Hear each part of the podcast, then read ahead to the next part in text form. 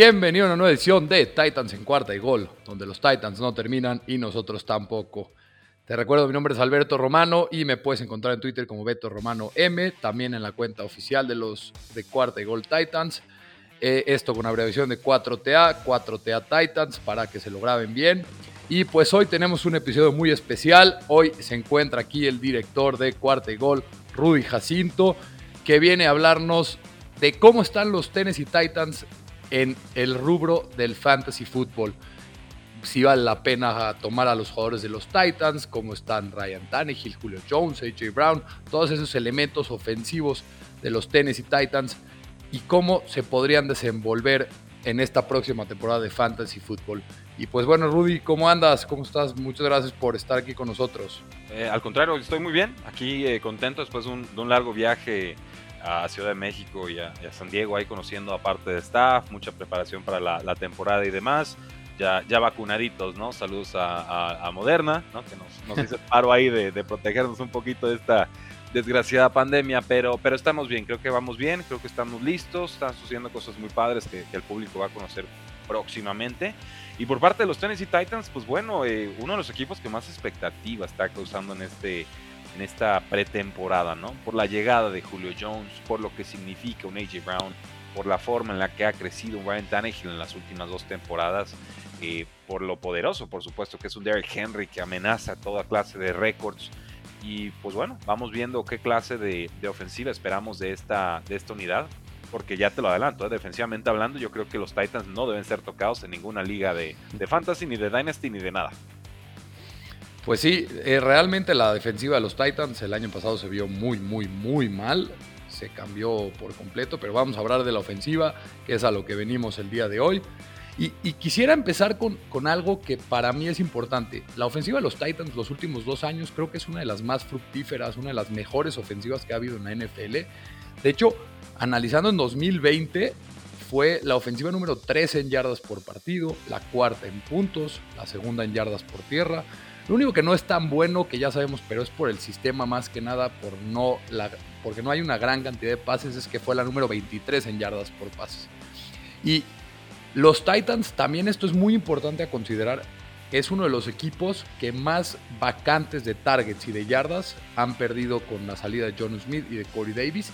De hecho, en yardas aéreas perdidas del año pasado, 2.351 el segundo equipo con mayor cantidad y el tercero en targets perdidos, 226. Esto nos da oportunidad para los jugadores que están como AJ Brown o los que vienen llegando como Julio Jones o Anthony Firkser que podría entrar al rol de John Smith. Pero vamos a empezar con la posición de coreback, si te parece, Rudy. Adelante. Eh, pues Ryan Tannehill, un jugador para mí muy infravalorado. Eh, se está yendo ahorita, hoy por hoy, en esto tomando rankings de Fantasy Pros en, full PPR, que es un punto por recepción, pero a los corebacks obviamente no les afecta. Se está yendo como el coreback número 12 en un ADP de número 92, aproximada ronda número 7-8. ¿Crees que vale la pena tomarlo en estas posiciones? Normalmente está yendo entre Tom Brady y Matthew Stafford. ¿Vale la pena? ¿Tiene un buen valor? ¿Cómo lo ves? Me parece que Ryan Tannehill tiene un valor justo en el rango en el que estás mencionando, ronda 7, ronda 8. Normalmente ese es un territorio muerto al momento en que seleccionamos mariscales de campo, ¿no? O queremos a las estrellitas Mahomes, los Lamar Jackson, los Kyler Murray, que nos van a producir muchas yardas terrestres, que es el, famoso código Konami de los quarterbacks en fantasy. O queremos hacer la apuesta bien tardía para entonces poder reforzar el resto del roster y entonces encontrar un coreback que nos genere valor muy por encima de lo que nos termina costando en un draft. Eso ha sido Ryan Tannehill en los últimos años, un gran descuento. Aquí me parece que más bien su precio ya se está ajustando a la, realidad. Pero yo sí esperaría que Ryan Tannehill terminara entre los dos mejores quarterbacks en efectos de fantasy football. Eh, si hablamos de juego terrestre, pues consiguió 266 yardas el año pasado y además tuvo 7 touchdowns. Entonces, hay producción terrestre. No son las 1000 yardas de un Lamar Jackson, no son las 700, 800 de un Kyler Murray, eh, de repente ni siquiera son las 400 o 500 que nos puede llegar a ofrecer un, Russell Wilson o un Cam Newton, pero sí me parece que nos da ahí un piso de producción equivalente a medio touchdown por partido, quizás un poquito menos, a veces un poquito más, y entonces se vuelve muy atractiva esta, esta ofensiva, ¿no? Yo creo que con, con una perspectiva de unos Titans peligrosos al ataque, que estarán permitiendo puntos en defensa, Ryan Tannehill estará obligado entonces a, generar muchos, muchos puntos. Ha sido uno de los quarterbacks más productivos en jugadas de play action. 33 eh, años, yo no veo por qué vaya a haber una regresión ofensiva. Me gustan las piezas que tiene, simplemente me preocuparía la salida del antes coordinador ofensivo Arthur Smith, quien ahora es el head coach de los Atlanta Falcons, por lo ingenioso que era sobre todo en zona roja. Creo que eh, era de los pocos coaches ofensivos que podían correr tanto y aún así podérseles llamar creativos. Normalmente cuando corren y corren y corren es un, es un coordinador ofensivo que no tiene idea de lo que está pasando, ¿no? Y no era el caso con Arthur Smith. Creo que aquí había, había ingenio y pues habrá una curvita ahí de, adaptación con Julio Jones y, compañía. Pero hacia grandes rasgos me parece que el precio de Ryan Tannehill es justo. Quizás no es el, gran descuento que estaría buscando en mis ligas de fantasy fútbol, pero si, si nos cuesta la posición de coreback 12, yo creo que por lo menos debería estar terminando de coreback 7 a, a coreback 9. Pues sí, y como dices tú, un coreback muy productivo en los últimos dos años, de hecho un coreback para mí de los más efectivos que ha habido en, estos últimos dos años. Y es justo lo que quería hablar, lo que dijiste de los siete touchdowns. A Ryan Tannehill lo toman como un coreback que no tiene movilidad, que no tiene tanto atleticismo, pero no es verdad.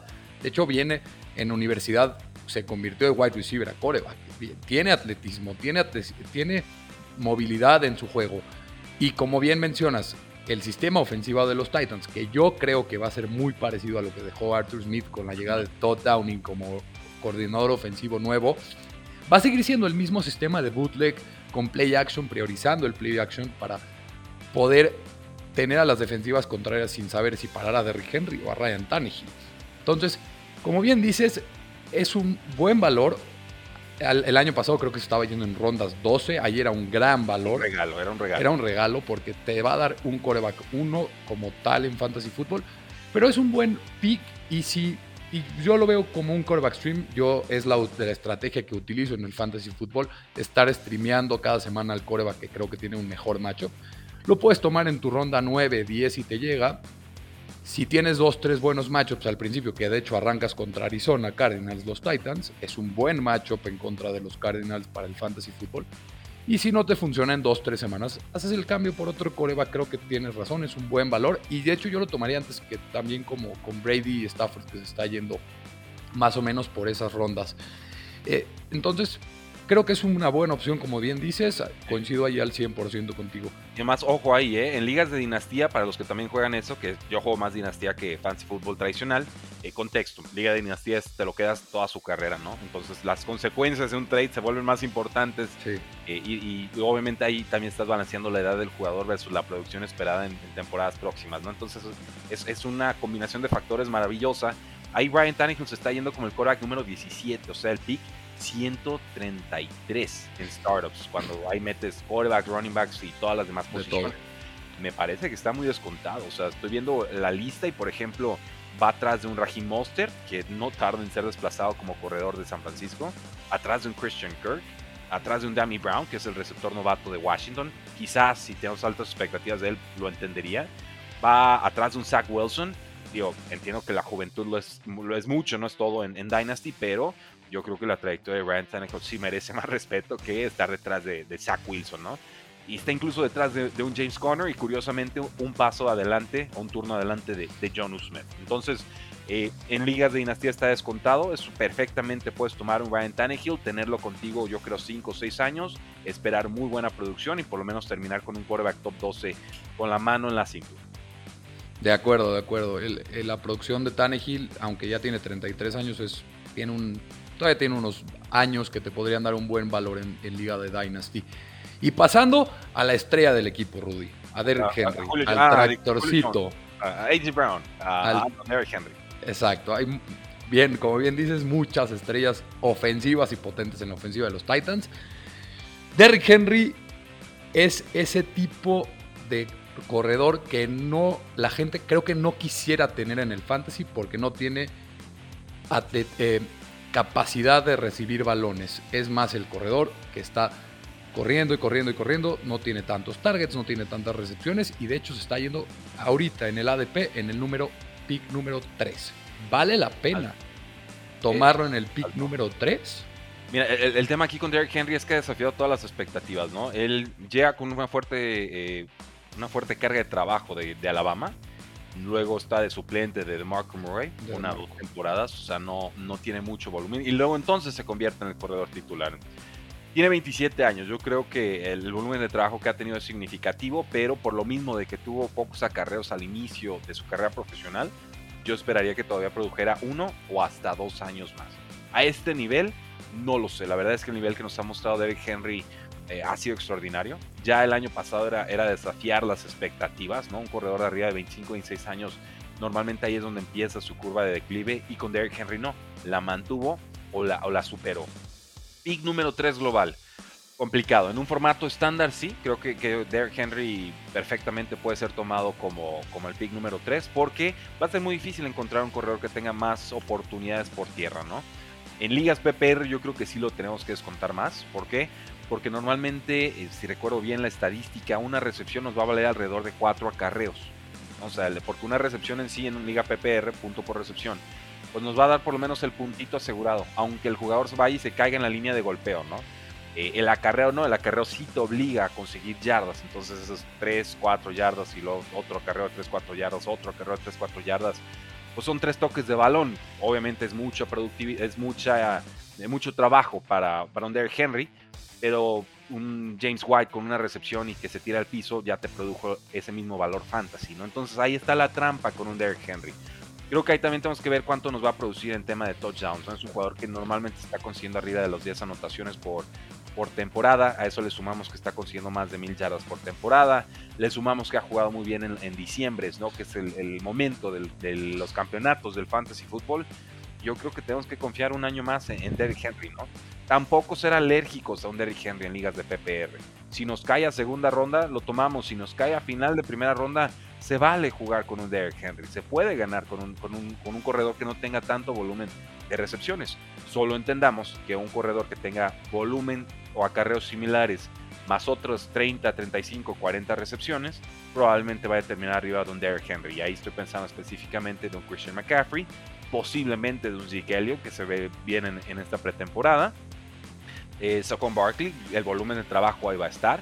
No sé si la salud, no sé si el quarterback. Me gusta más la situación ofensiva de los Titans que la de los Gigantes. Y así podríamos citar varios nombres, ¿no?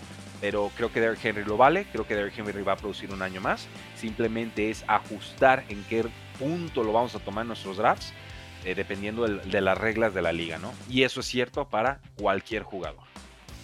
Sí, de acuerdo. Y tú mencionando a Saquon, a Ezequiel, a McCaffrey de hecho, Derrick Henry se está yendo un pick antes que Alvin Camara. Yo tomaría antes a Alvin Camara con el pick 3, porque ¿En PPR o en los dos formatos? En, los dos formatos está yendo un poquito antes de Derrick Henry. No, perdón, en PPR se está yendo Camara antes y en ligas estándar se está yendo Derrick Henry.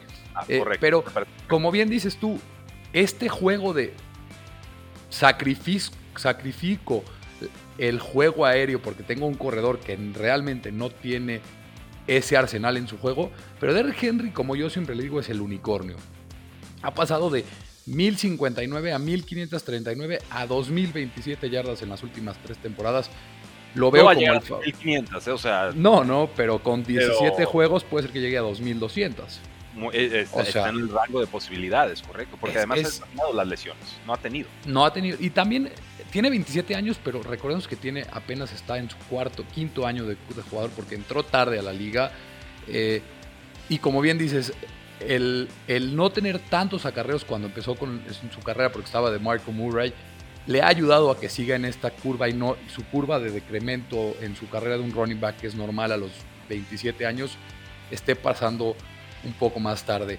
Terry Henry es el unicornio y tenemos que confiar al 100% en él. Vale la pena, te llega en el pick 3, 4, 5.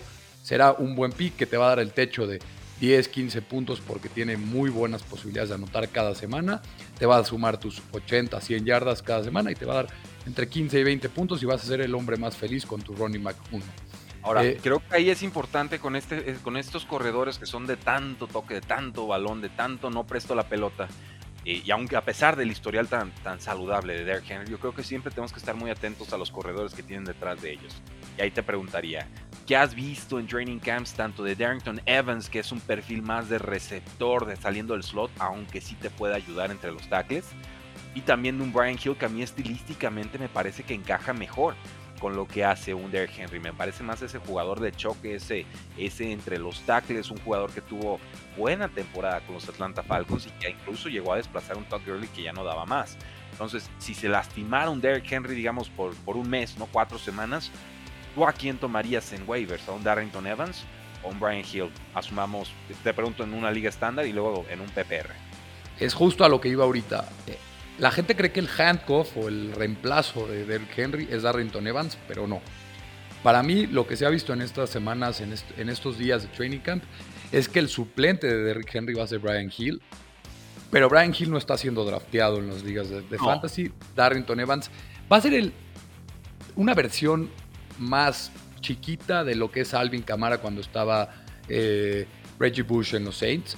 O una versión más mejorada de Dion Lewis, ¿no? Que sería exacto, directa en que No hay mucho a qué superar porque Dion Lewis pasó sin pena ni gloria en los Titans. Un año de sentido. Eh, pero es, es, importante decir esto porque Brian Hill es el handcuff de, los Titans, no Darrington Evans. Darrington Evans va a ser el jugador que está que va a estar en, jugado, en jugadas de pase. De hecho, están haciendo algunas jugadas. Está, hay reportes que están haciendo algunas jugadas especiales de screen passes. Eh, él va a ser el regresador de patadas, va a ser como el gadget player de los Titans y Brian Hill es el suplente y como bien dices, está más en la dimensión de Derrick Henry. Y, de hecho, eh, creo que Darrington Evans no es un corredor para estar entre los tackles y por eso es Brian Hill el, handcuff. Sí, lo están probando como receptor abierto. Digo, me queda claro que es como, como gadget play, como jugada extra, ¿no? Es un corredor, te puede ayudar como, como running back y ya está. Pero bueno, van a experimentar los Titans con él y, nada más digo ahí, ojo con Brian Hill, tiene talento, tiene potencial, está en buena edad. Los Falcons, pues bueno, se deshicieron de todos sus corredores, no hay más. Pero Brian Hill yo desde varios años lo tenía así como que con, con pincitas en ligas de dinastía, así la puestita puntual. Creo que si hubiese una lesión de Henry sería el gran beneficio. Es correcto, Brian Hill será el, el suplente de Rick Henry si Dios no lo quiera hay una lesión con el tractorcito. Eh, pasando ahora a los receptores. Una dupla formidable, como todos ya sabemos, de los Titans con AJ Brown y Julio Jones, eh, uno de los mejores receptores de todos los tiempos. Y para mí, AJ Brown, yo siempre digo que si empezara una franquicia el día de hoy, el wide receiver que tomaría como número uno es AJ Brown. Tú lo ves igual, de hecho, también te quería preguntar en Dynasty cómo está. ¿Es el primer receptor que se va en los, en los startups o en, Mira, eh, así en contexto general, Derrick Henry es el running back número 11. Obviamente con 27 años lo van a descontar un poco más. Él está siendo el tomado con el, con el pick número 20 global. Entonces al final de la segunda ronda. Si hablamos de un AJ Brown, él está en el pick número 6. O sea, él está en una pelea encarnizada eh, detrás de Deacon Metcalf y de Justin Jefferson de Seahawks y de Minnesota respectivamente. O sea, literal, tú estás ahorita entrando a cualquier liga de dinastía y vas a ver a Christian McCaffrey primero, Saquon Barkley segundo, Jonathan Taylor tercero de los Colts. Y ya entramos, con los receptores jóvenes, talentosos, que les quedan muchos años de carrera y que ya están consolidados como números uno en sus equipos. Metcalf, Jefferson y AJ Brown. Yo te confieso, estos tres a mí también me gusta más AJ Brown. Sobre todo la decisión en el draft de novatos en ese año, creo que fue el 2019, de Metcalf y AJ Brown. La mayoría tenía Metcalf enfrente de AJ Brown. Yo no, yo siempre que pude tomé a AJ Brown y entonces, ah, me ganaron a AJ Brown con el pick número 5. Bueno, mi premio de consolación es DK Metcalf, que tenía para mí más dudas. AJ Brown me parece el jugador más completo de esa clase. Lo hacía sobre todo como slot. Lo impresionante aquí es que generó muchas yardas después de recepción como receptor externo. Entonces, 24 años, Justin Jefferson 22, DK Metcalf 23. Creo que están en un rango de edad donde la edad no debería ser el criterio de desempate, aunque si, le damos mucho premio a la edad, pues Justin Jefferson lo tomas primero y, ya está, ¿no? Por la temporada de novato tan espectacular que tuvo. Pero Metcalf la tuvo también y AJ Brown la tuvo también. Entonces, eh, está siendo tomado en primera ronda, obviamente, y me parece que es la, decisión absolutamente correcta. Cuestión de gustos, yo también eh, tengo a AJ Brown en varias de mis ligas de dinastía y es prácticamente imposible arrebatármelo de la Sí, ni aunque te ofrezcan tres primeras rondas seguidas. Muy difícilmente, mira. Te, tienen que dar un, paquetote para que te lleven ahí. Dos primeras rondas y algo plus bueno y empezamos a platicar. Pero tú sabes que estás sacrificando siete años, ocho años de producción de arriba de, las mil yardas, de por lo menos siete, ocho touchdowns, de ser el, el que tiene el, del 24 al 28% de los targets de su ofensiva, eh, de un jugador consolidado, con unas condiciones físicas absolutamente extraordinarias, con buena técnica, con muchísima explosividad, resistencia al momento de que lo chocan en press man coverage. O sea, ¿qué, más quieres? No? AJ Brown lo ha hecho absolutamente todo, con una eficiencia brutal, que puede haber una regresión, por supuesto, pero eso lo llevamos diciendo desde el año pasado con Tannehill y también con, con AJ Brown. Entonces, eh, pues, ¿qué te puedo decir? Si tienes AJ Brown en tu, liga de dinastía, disfrútalo. Si lo alcanzas a tomar en tu, en tu liga de redraft, disfrútalo también. Ahí donde se está yendo. Pues está yendo como el wide receiver número 7 en, en un ADP de pick número 22, finales de segunda ronda. De hecho, se está yendo entre Calvin Ridley y Justin Jefferson, justo en medio de Justin Jefferson y Calvin Ridley. Está, está, bien difícil hacer esa diferencia, porque también a Calvin Ridley lo ha defendido así de capa y espada desde siempre. Eh, desde su clase, de, desde su draft, era el receptor número uno. Era una clase que tenía jugadores como como James Washington, como Christian Kirk, eh, se me están escapando varios más, pero Calvin Ridley era clarísimamente el mejor. Y al año siguiente nos llega el, famoso AJ Brown. Entonces es muy difícil separarlo. Yo ahí, por ejemplo, sí tomaría Ridley primero. Creo que el volumen de targets va a ser más fuerte. Creo que podemos apostar más, con mayor seguridad a que va a haber más volumen aéreo para él en volumen total, ¿verdad? Porque quizás en proporción de pases de la ofensiva acaben igual. El tema es que pues, yo la defensa de los, de los Falcons me parece más mala que la de los Titans.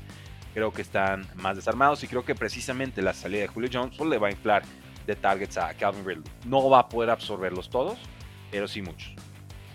Sí, yo también. Eh, está bien valuado, creo, ahí AJ Brown. Si, si era el wide receiver número 7 en una liga de redraft, creo que está bien eh, puesto. De hecho, yo también concuerdo, creo que tomaría a Calvin Ridley, pero tomaría antes a AJ Brown que a Justin Jefferson en una liga de redraft. Sí, porque, bueno, uno porque lo ha hecho en dos temporadas, Justin Jefferson lo ha hecho en una, o sea, sí hay un riesgo de regresión, pero sobre todo porque creo que va a haber un poquito más de pase con la ofensiva de Titans que con la de, con la de Vikingos, que las dos son de correr y correr y correr, y correr, y el pase, pero creo que me emociona, me entusiasma más la ofensiva de Titans que la de Vikings este año. No, y te voy a decir un, algo que mientras estaba haciendo el análisis y prepararme para el episodio, algo que vi de AJ Brown me impactó muy, muy. Te quiero que nada más para que lo oigas. Eh, es para mí el, jugador más eficiente en la NFL, el wide receiver más eficiente en la NFL. El año pasado se suponía con los targets y donde recibió los pases, esto es un dato de PFF, eh, debió de haber sido el wide receiver número 30 en Fantasy Football y acabó como el número 12 en solamente 14 juegos. Y el año, y en 2019, con sus recepciones y donde terminó los, donde tenía que tener los pases, debió de haber sido el wide receiver número 49 y terminó como el número 15. O sea, es, alguien que le genera mucho valor a los targets que recibe. Sí, si tiene cuatro recepciones, puede ser que te haga 120 yardas, dos touchdowns. Es, sí, impresionante. Y lo, ha hecho, y dices, bueno, es que eso quizás deja de suceder pues lo sigue haciendo, ¿no? Entonces, eh, hay, jugadores que de repente sí desafían las, las tendencias y creo que AJ Brown es uno de ellos. Ahora, ¿Dónde deja esto a Julio Jones, verdad? Es exacto. Creo que hay más valor en el fantasy con Julio Jones. Julio Jones está yendo como el wide receiver número 14 en una ADP de pick 41. Eh, te estás yendo en rondas 4 más o menos está yendo Julio Jones. Y Julio Jones, la gente cree que está acabado, la gente cree que viene de lesiones, que no va a terminar la temporada, que ya tiene 32 años. Pero como platicábamos antes de empezar a grabar, Julio Jones cada temporada te va a dar tus mil yardas, 95 yardas, 100 yardas por partido y sigue siendo un jugador de los mejores receptores de todos los tiempos. De hecho, se está yendo entre, entre Chris Godwin, se está yendo entre Amari Cooper, un poquito antes de CeeDee Lamb, Robert Woods, Adam Thielen.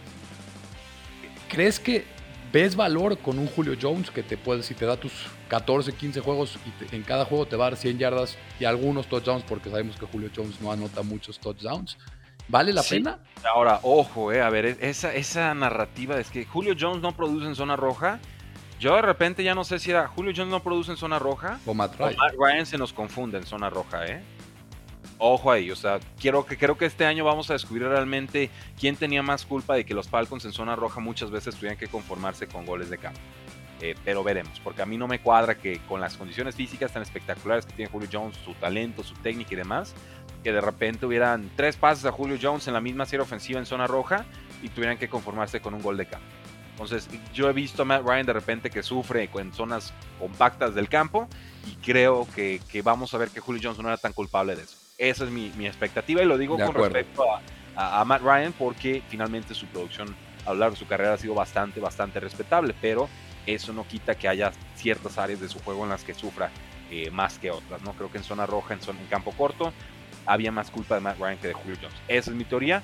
Veremos si se confirma o se desmiente este año. Eh, creo que es el, rango correcto para él, pero sí me preocupa cuántos targets va a alcanzar a recibir. O sea, si, si tomamos a Julio Jones en este rango, yo creo que sí tenemos que esperar que haya un uptick, ¿no? que haya una subida en el, en el volumen de pase total. O sea, no, sé exactamente cuántos pases lanzó Brian Tannehill el año pasado, debería tener el dato, pero yo esperaría que subiera un 10 o un 15% en este, en este año. Eh, porque es la apuesta que están haciendo finalmente los, los, los Tennessee Titans, ¿no? Se, se, va John Smith, se va Corey Davis, llega Julio Jones, llega Josh Reynolds, por ahí toman a Des Fitzpatrick. Eh, o sea, lo, están rearmando a como ellos mejor entienden que va a funcionar. Yo esperaría más formaciones de tres eh, alas cerradas, de tres alas cerradas, no, eso estaría muy canico. De, tres, abiertos, corredor, eh, ala cerrada con Fixer. Y entonces, eh, sí esperaría que hubiera un uptick de, digamos... 481 pases, 481 pases. Yo, yo, yo, creo que Tannehill debe estar llegando por lo menos a las 500 eh, pases el, el, próximo año. Entonces, sí me atrevería a tomar a Julio Jones en, este rango. Ahora, el tema de las lesiones, ¿no? Parece que nunca juega 16 temporadas, 16 temporadas, 16 juegos en una temporada. Eh, y son lesiones recurrentes, son lesiones en la misma parte del cuerpo. Siempre es o el tobillo o la rodilla, ¿no? O el hamstring sobre todo. Hamstring, tobillo. Tobillo, eh, que es el, tendón de la corva o el isquiotibial. Eh, no se va a curar de eso. O sea, con ese mal llegó a la NFL y con ese mal se va a ir. El tema es que ahora, ahora no son juega lesionado, ahora es se pierde una semana. O va a perder dos semanas. Dos, se pierde tres semanas. Entonces, conforme se va volviendo más grande, es lógico y normal pensar que estas lesiones van a ser cada vez más, más complicadas. Entonces, eh, esa es la parte donde a mí me genera duda versus un CD Lamb o me genera duda versus algunos de los otros nombres que, que citaste. Pero él debe de ser la opción número dos de pase indiscutible. CD Lamb también en, en, los vaqueros de Dallas, pero ahí está Michael Gallup y también a Mari Cooper. Entonces, aunque haya más volumen de pase, también se van a estar ahí alternando más. Entre tres en vez de entre dos. Partidos, sí.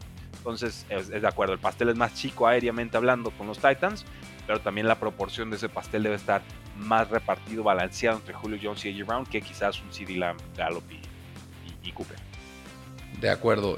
Y, mencionaste un poquito a Josh Reynolds y Des Fitzpatrick. Obviamente en ligas de redraft no vale la pena mencionarlos, pero en ligas de Dynasty creo que Des Fitzpatrick tiene un rol. Han habido muy buenos reportes de Des en, el training camp. Se ha hablado muy buenas cosas de él. Eh, ¿Cómo los ves alguno de ellos dos? ¿Algún, algún pensamiento pequeño de ellos? Ellos, sí, mira, bueno, Julio Jones está yendo con el receptor número 40, ¿no? Normal. Tiene 32 años, ahorita es comprarlo, usarlo ahorita y, pues no lo vas a poder revender, ¿no? Es, lo asumes. Si compras a Julio Jones ahorita, estás aceptando que su valor se va a ir en picada, aunque su producción real no, esté, no esté tan afectada, digamos. Eh, pero si hablamos específicamente de, Josh Reynolds, que es un jugador que a mí me agrada. Me parece que tenía su función con los Rams como resultado número 4. Creo una adecuada amenaza profunda. Eh, que Jared Goff no lo sabía usar bien, porque Jared mm. Goff, su pase profundo fue, evaporándose temporada tras temporada. Él en Dinastía está yendo como resultado número 97, o sea, el pick número 213. Es, está, es un descarte, es un olvido. Aquí, en este rango hay jugadores como John Brown, Trequan Smith, que yo creo que va a subir tras la lesión de, Michael Thomas. Eh, Tutu Atwell, el novato de los Rams. Blake Jarwin, el Titan de Dallas. Hayden Hurst, el Titan 2 de, Falcons. Eh, Rashad Perryman, no sé si el receptor 1 o el 4 de, Lions. No sé, ahí está, está, muy turbulenta la, la, cosa. E incluso ahí está, mira, Anthony Fixer me sale con el pick 216 como el Titan número 26. Yo creo que ese valor va a subir próximamente. Eh, yo creo que Josh Reynolds en Dinastía lo, lo guardamos y nos esperamos. Tiene 26 años, yo lo lo tengo guardado desde hace mucho tiempo. Puntualmente, cuando se lastimaba alguno de los tres receptores titulares de, Rams, pues lo podías usar y te, cumplía generalmente. Creo que simplemente invirtió mucho dinero en los demás receptores eh, Rams, entonces pues dejan ir a Josh Reynolds y prefieren apostar por un novato eh, como Tutu Atwell o en este caso Van Jefferson, que sería el, el, que tomaron el, año pasado. Entonces, Josh Reynolds lo tomamos y esperamos una lesión. No la deseamos, pero se lastima AJ Brown, se lastima Julio Jones. Creo que Josh Reynolds ahí entra entonces en un, en un valor flex. incluso en un escenario de posibilidad de trade a, algún equipo que esté sufriendo con las posiciones, ¿no? Creo que eso es más o menos lo que vamos a estar buscando con Josh Reynolds. Ya de Des como tal me parece, me parece un buen jugador. Eh, nada más deja, uy, cerré aquí la, la ventana, déjame regreso. Escribimos fits y te digo exactamente dónde se está yendo. Se está yendo con el receptor número 100, el pick 221. O sea, tarde. Está, está llegando a la NFL con, con 23 años, pero eh, aquí la, el tema que hay que jugar con, con Des es que se estaba yendo por ahí a mediados de ronda 3 en ligas de novato, de, draft. Llega Julio Jones y obviamente pues el valor se va al sótano. ¿Por qué? Porque ya no está tan abierta la posibilidad de que reciba muchos targets. Entonces yo lo puedo ver en un rol de, receptor slot, pero eh, tiene, tiene talento, creo que es un stash and weight también y con mejor edad. Entonces si tengo que elegir entre Josh Reynolds o Des, denme a Des.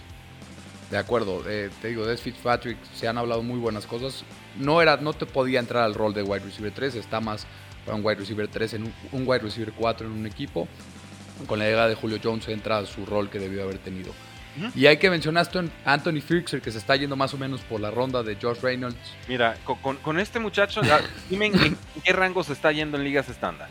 Se está yendo muy, muy tarde. Se está yendo como el Tyrant número 28, una DP de 134. Eh, realmente no, no pinta en, ligas de redraft. De hecho, yo antes de que llegara Julio Jones, creo que hubiera sido el Tyrant que hubiera tratado de, ir por él en todos mis drafts, porque tiene la oportunidad con una vacante de targets impresionante. John Smith dejó más de 60 targets vacantes en esta ofensiva de los Titans, en una muy buena ofensiva.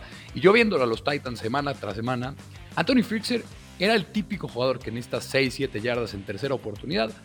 Entraba, se alineaba por slot. De hecho, fue el segundo Tyrant que más se alineó en el slot el año pasado. Ok. Y te daba 6-7 recepciones, casi nunca dropea pases. Fue buscado en, zona roja. Y de hecho, Mike Rabel al principio de los OTAs dijo que quieren buscar a más Anthony Fixer en la zona roja. Y esto nos da más oportunidades de touchdowns. Yo era el Tyrant que hubiera buscado, obviamente, con la llegada de Julio Jones. Baja mucho su valor porque llega un superestrella a quitarle oportunidades en el, ataque aéreo de los Titans. ¿Tú cómo ves Anthony Firxer? Creo que es una de las intrigas más grandes en este fantasy fútbol para este año. Mira, me gusta, me gusta y sobre todo tengo mucho respeto a las declaraciones de Delaney Walker, ¿no? que ahorita es agente libre, el legendario titán que fue mentor de John Usmed y también a su manera de Anthony Firxer. Y él dice, eh, va a ser una estrella. Yo lo vi entrenar, yo lo vi jugar, el jugador va a ser una estrella. No sé si este año, definitivamente la llegada de Julio Jones la afecta negativamente, pero tampoco creo que desaparezca su valor en fantasy football. Perfectamente lo podemos tomar en ronda 12, en ronda 13, donde son toda clase de, volados. Si no alcanzaste a tomar alguno de los Titans principales, ¿no? Un Travis Kelsey, un, eh, un George Kittle, un, Darren Waller. Eh, quizás incluso hay un TJ Hawkinson, ¿no? Con los Lions, que parece ser el receptor número uno pues bueno, a llenar las demás posiciones y ya al final pues hacemos una o dos apuestas por Titans y creo que Anthony Fisher perfectamente entra en, ese rango. En zona roja va a producir. Creo que, creo que ha cumplido. El volumen de target sí se va a ver más afectado, pero creo que de por sí es complicada la posición de Tyrant. Cada vez lo, lo, es más. O sea, si no tienes alguna de las estrellas en los últimos 2-3 años, te has tenido que conformar con auténticamente eh, basura. O sea, que Jason Witten después del retiro acabe como estar en dos, una cosa así. Es una aberración en, toda regla. Entonces es perfectamente válido tomarlo a Anthony Fisher y esperar eh, el touchdown y las 30, 40 yarditas en 3, 4, 5 pases por, por partido, ¿no? Eh, creo que nos va a cumplir más veces que no. Creo que el precio es, justo, creo que lo, lo, tomamos. No nos ayuda, en una o dos semanas lo cortamos y vamos por, por algún otro Tyrant para streaming, ¿no? Pero entendiendo que la posición de Tyrant es eso. Si no tienes una de las superestrellas, tienes que tener un corazón muy, muy duro con ellos y estar dispuesto a soltar al Tyrant por estar reciclando y ver realmente quién te va a poder sorprender esta temporada. Sí, de acuerdo, es la estrategia que tenemos que hacer en la posición de Tyrant, que está en un, en un limbo total y es muy complicada para los jugadores de fantasy fútbol.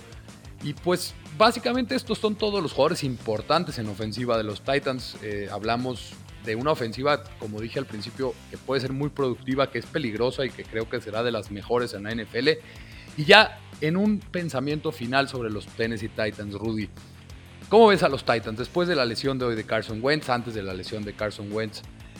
Mucha gente pensaba que el favorito eran los Indianapolis Colts. Yo seguía viendo favorito a los Titans. ¿cómo ves a los Titans? ¿Tienen posibilidad? Yo, de hecho, en, mi podcast, en los episodios, digo que los Titans son un contendiente al Super Bowl. ¿Los ves de esa manera o no? Sí, sí lo son, sí lo son. Mira, eh, obviamente van a tener que mejorar demasiado en defensiva. Eh, compran a Bud Dupree, ahorita no está entrenando, que no debe tardar. Eh, lo convierten en la Ya tuvo COVID también, está sí, ya le dio COVID. O sea, ha, ha, sido complicadito el arranque de Bud Dupree. Ha tenido mala suerte Titans con el tema de pass rushers, tanto en draft como en, como en agencia libre. Pero bueno, creo que Bud Dupree les va, no sé si a desquitar el contrato, pero sí les va a mejorar bastante la presión bueno. de y el pass rush, porque era, era prácticamente nula. Eh, en ese sentido, yo creo que si hablamos de la AFC, creo que Titans está atrás de los Chiefs, que no, no debe ser sorpresa para nadie.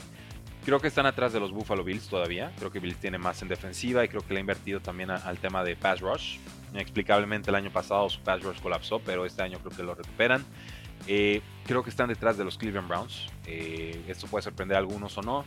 Cleveland me parece que tiene el roster más completo de la NFL. 100%. Todas las líneas le han reforzado durísimo en la parte de la secundaria y, y, y le sumas a un Baker Mayfield que entendió el esquema eh, que le, proponía, le proponían eh, en ofensiva y entonces creo que es un equipo muy peligroso, que ya el año pasado le jugó bien a los Chiefs y los vamos a ver muy rápido. Semana 1 va a ser Chiefs contra, contra Browns y ahí yo invitaría a los fans de Titans a estar muy atentos a ese partido porque son dos de los principales rivales en, la, división.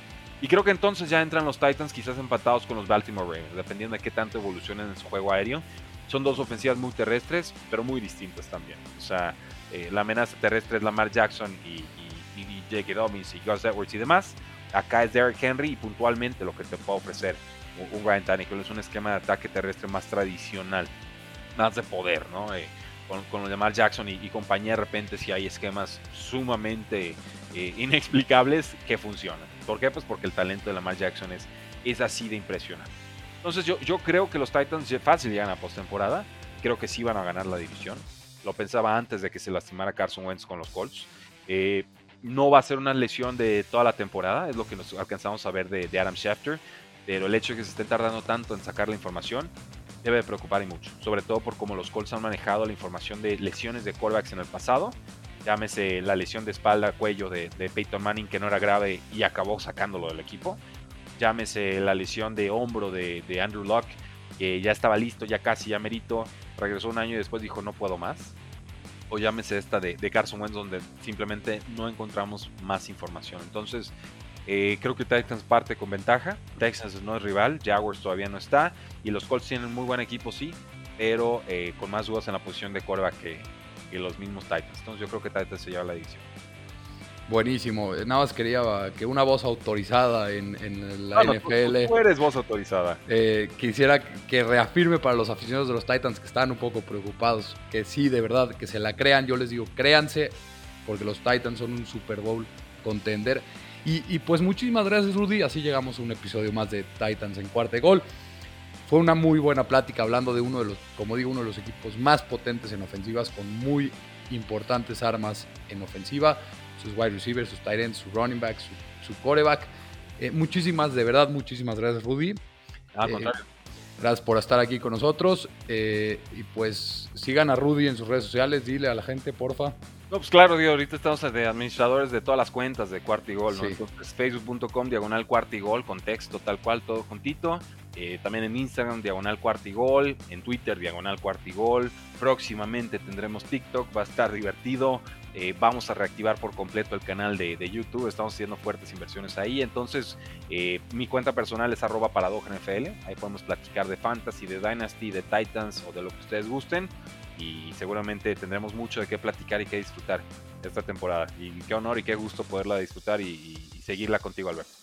No, pues muchas gracias Rudy. Ahí está, para que sigan en todas las redes a Cuarta y Gol. Sigan a Rudy en su cuenta personal.